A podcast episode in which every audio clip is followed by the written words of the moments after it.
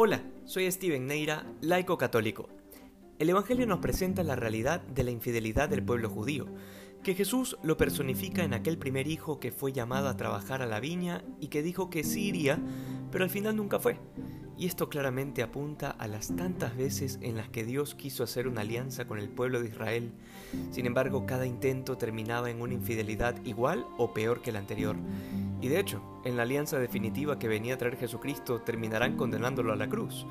Pero esta actitud de decir sí y luego no eh, es también el vivo reflejo de todos los bautizados, que no trabajamos ni buscamos la santidad, que incluso ignoramos la voluntad de Dios en nuestra vida. Y sin embargo, eh, de repente hemos tomado con ligereza ese sí que pronunciamos en la confirmación.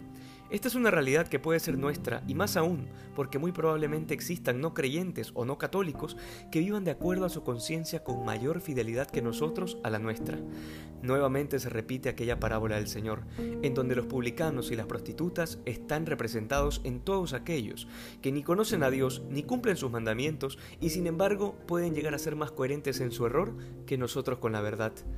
Luego el Señor recalca que no les creyeron a los profetas y que tampoco le creyeron a Juan Bautista, porque en el fondo el problema más grave es el de la fe, la falta de fe, la firme confianza de que es Dios quien sostiene nuestra vida, queda nublada frente a los grandes ídolos de este mundo, el dinero, el poder, el placer y el tener.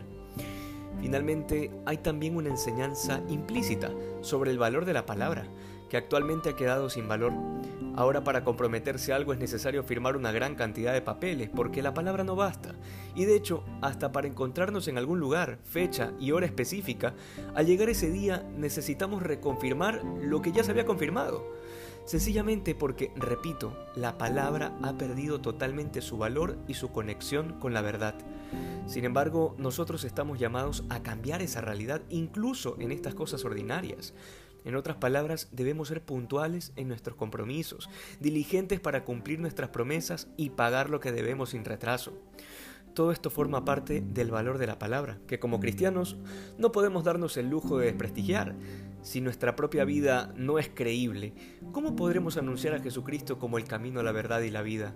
El mundo necesita que se le predique la verdad, y esto comienza viviendo una vida íntegra, una vida verdadera, desterrando de nuestra vida la terrible mala costumbre de mentir, incluso en cosas pequeñas e intrascendentes. No existen las mentiras blancas, grábenselo, mentir es mentir, y es parte de lo que el mismo Cristo ha rechazado abiertamente, recordándonos que nuestra palabra debe ser sí cuando es sí y no cuando es no, y que todo lo demás viene del maligno. El asunto es bastante claro. Hay que llegar a la imitación de Cristo. Debemos comenzar con las pequeñas fidelidades de cada día. Que hoy seamos más santos que ayer. Dios te bendiga.